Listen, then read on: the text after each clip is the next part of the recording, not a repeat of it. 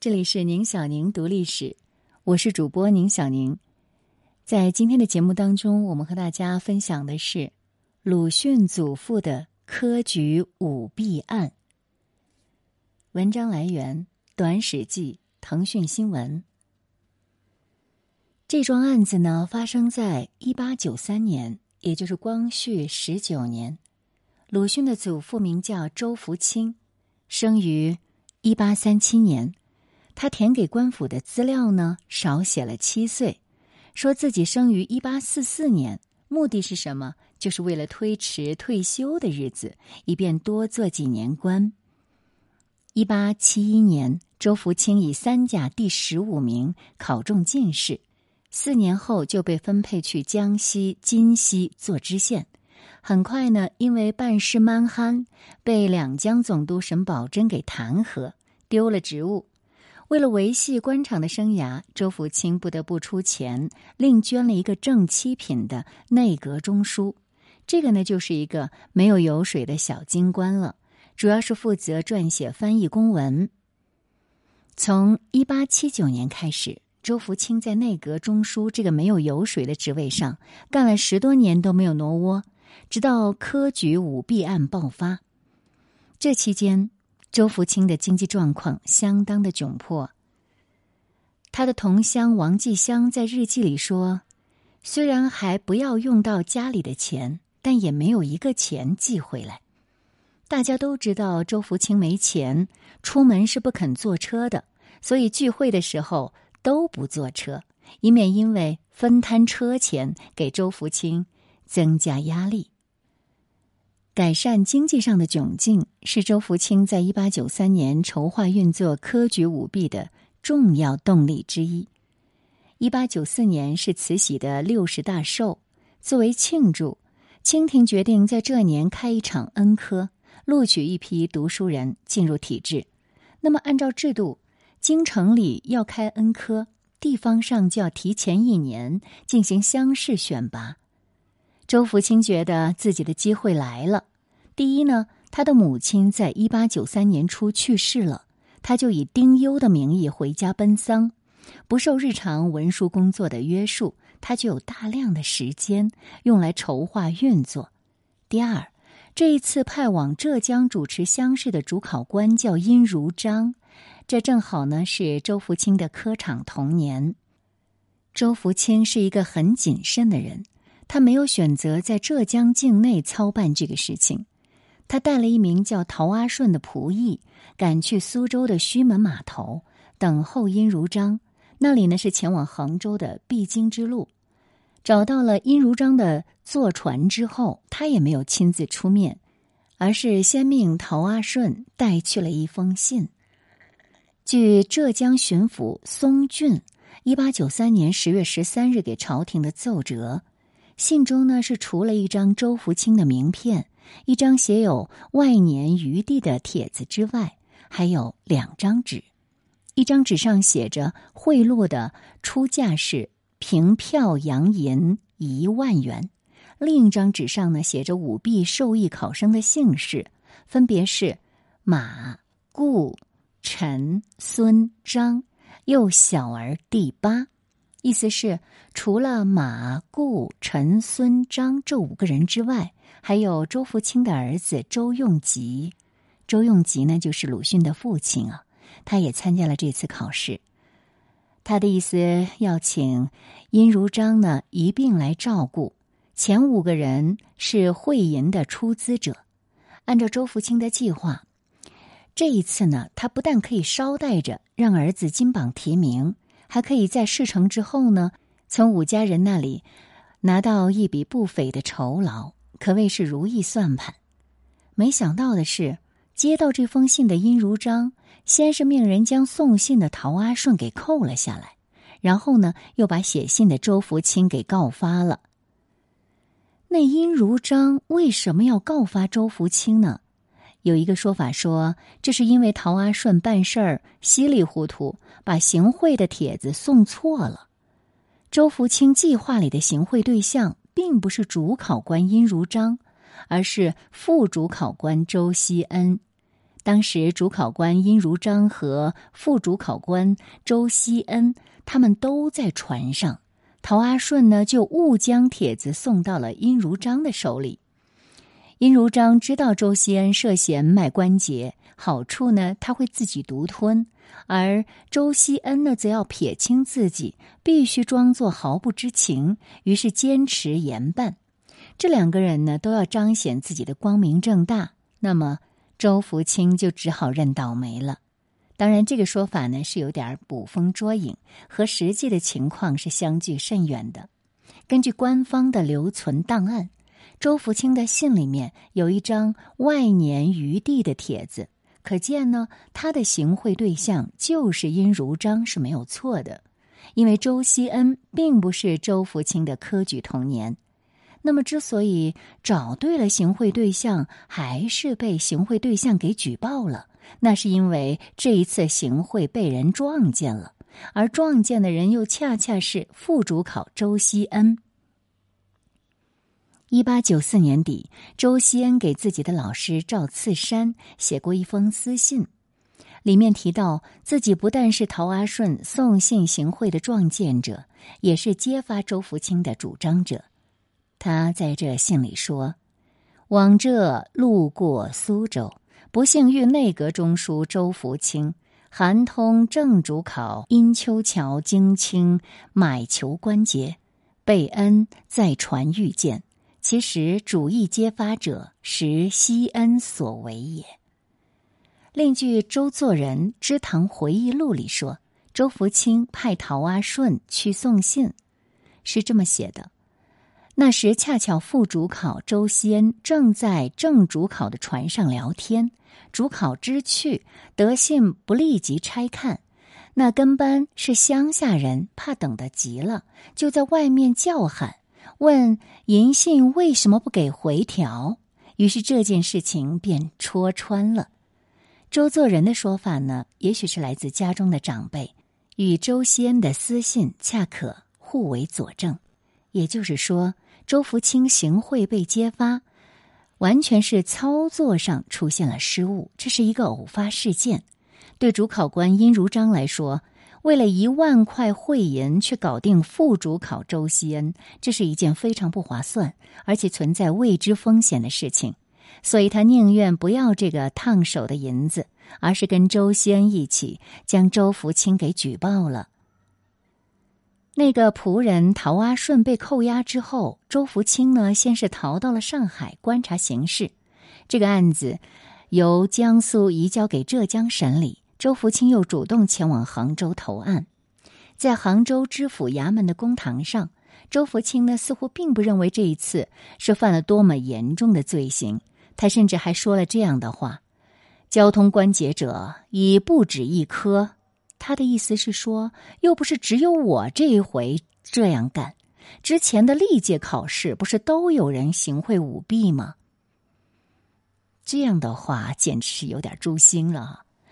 让他没有料到的是，苏州码头上的登船行贿未遂事件已经被苏浙官场中人当成了茶余饭后的谈资，迅速传开了。当然，也进入到了朝中御史们的耳朵。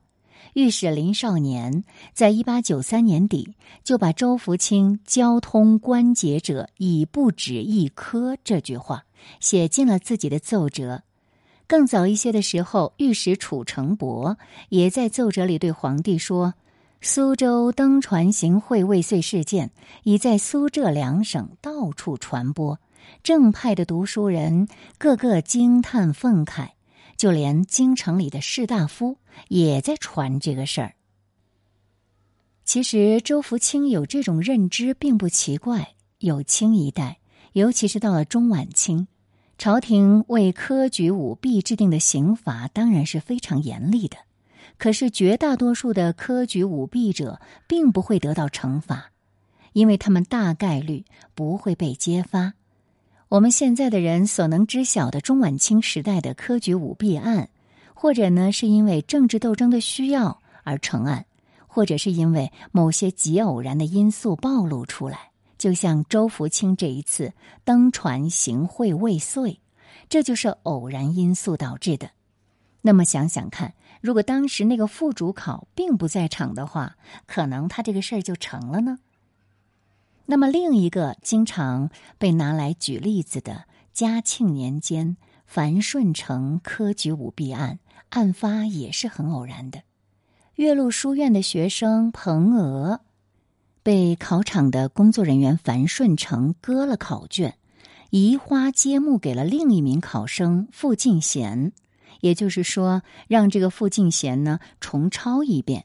没想到这位傅敬贤。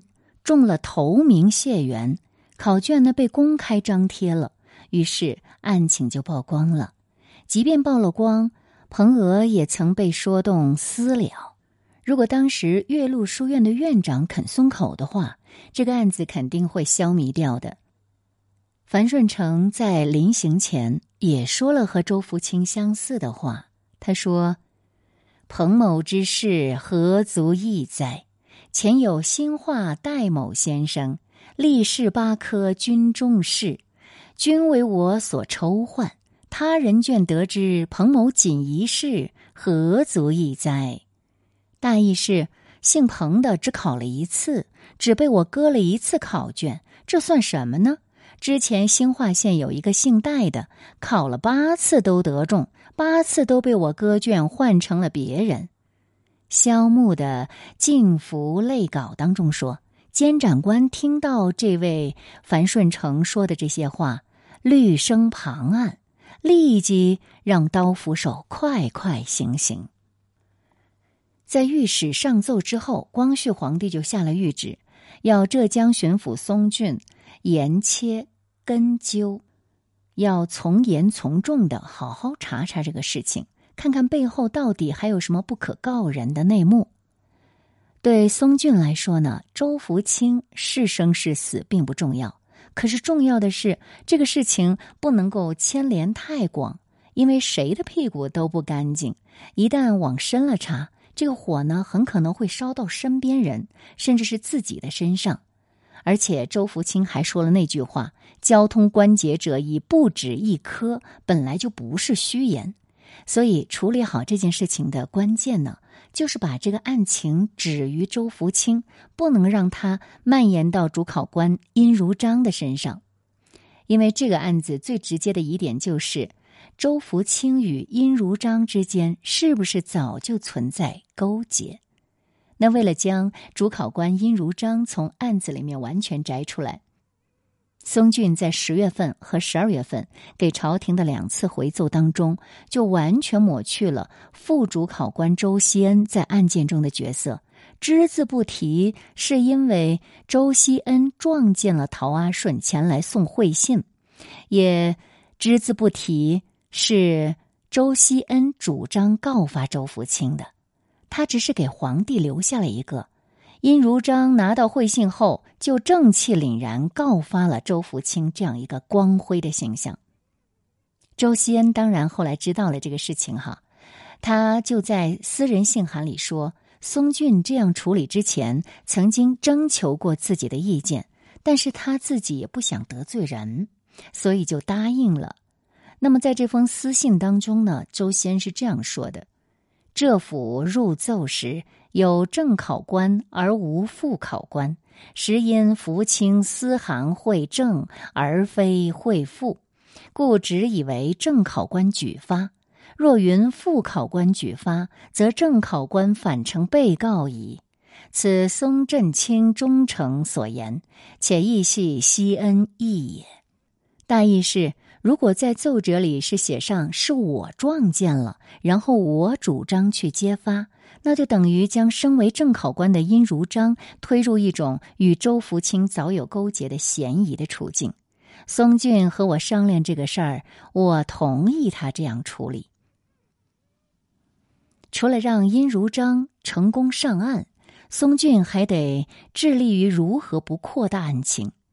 在一八九三年十月份给朝廷的回奏里，松俊已然发现陶阿顺本来是绍兴府陈顺全家的佣工，是被周福清临时借用，然后一同来到苏州的。这并不是一件正常的事情。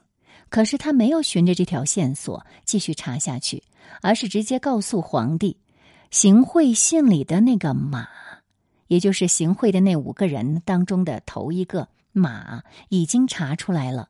因为这届考生里只有一个叫马家谭的人是官眷，而周福清的儿子周用吉自然也查出来了。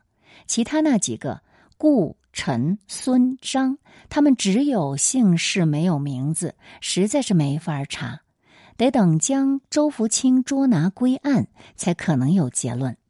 那稍后我们知道，周福清主动投案自首，松俊在一八九三年十二月就第二次给朝廷回奏案情，这一次他完全删掉了。陶阿顺本是绍兴府陈顺全家的佣工，是被周福清临时借用这个情节。他只说陶阿顺是周福清的仆人。那么回奏里他还说，周福清去向殷如章行贿，完全是临时起意。他从绍兴北上，本来是要去京城探亲的。走到上海呢，听说自己的童年殷如章是乡试的主考官，就一时糊涂，想要为自己的儿子买通关节。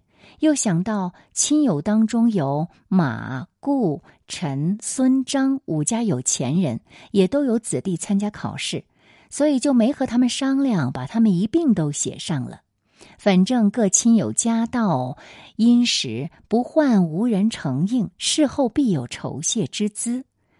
反正是这些人家都很有钱，也不愁事后收不到行贿的银两，当然也不愁事后他们不给自己酬劳。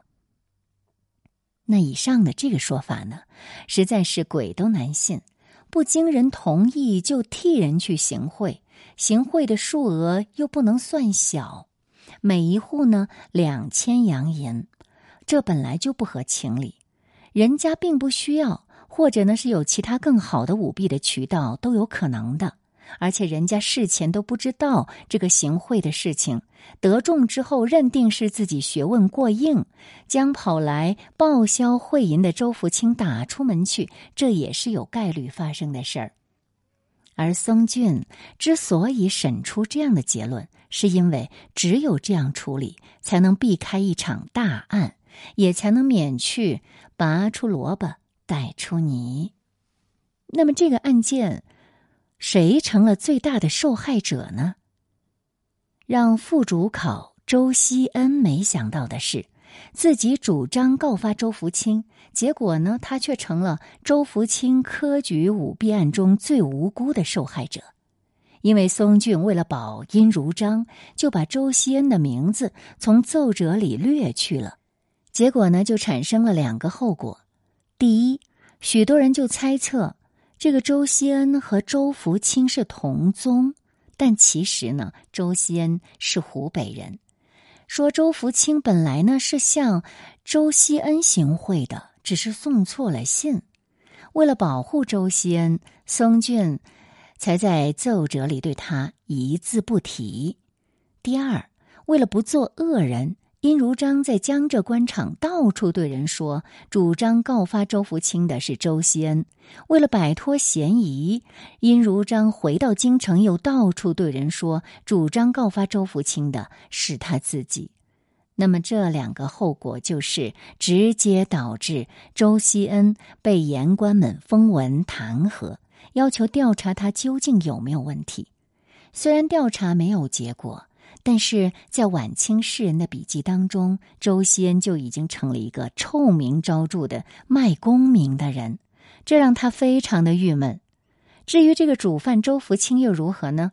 松俊在奏折里主张对他从轻发落，理由是他行贿本来就是临时起意，贿银也没有真的就送到殷如章的手里，而事后呢，他又能够主动的投案自首。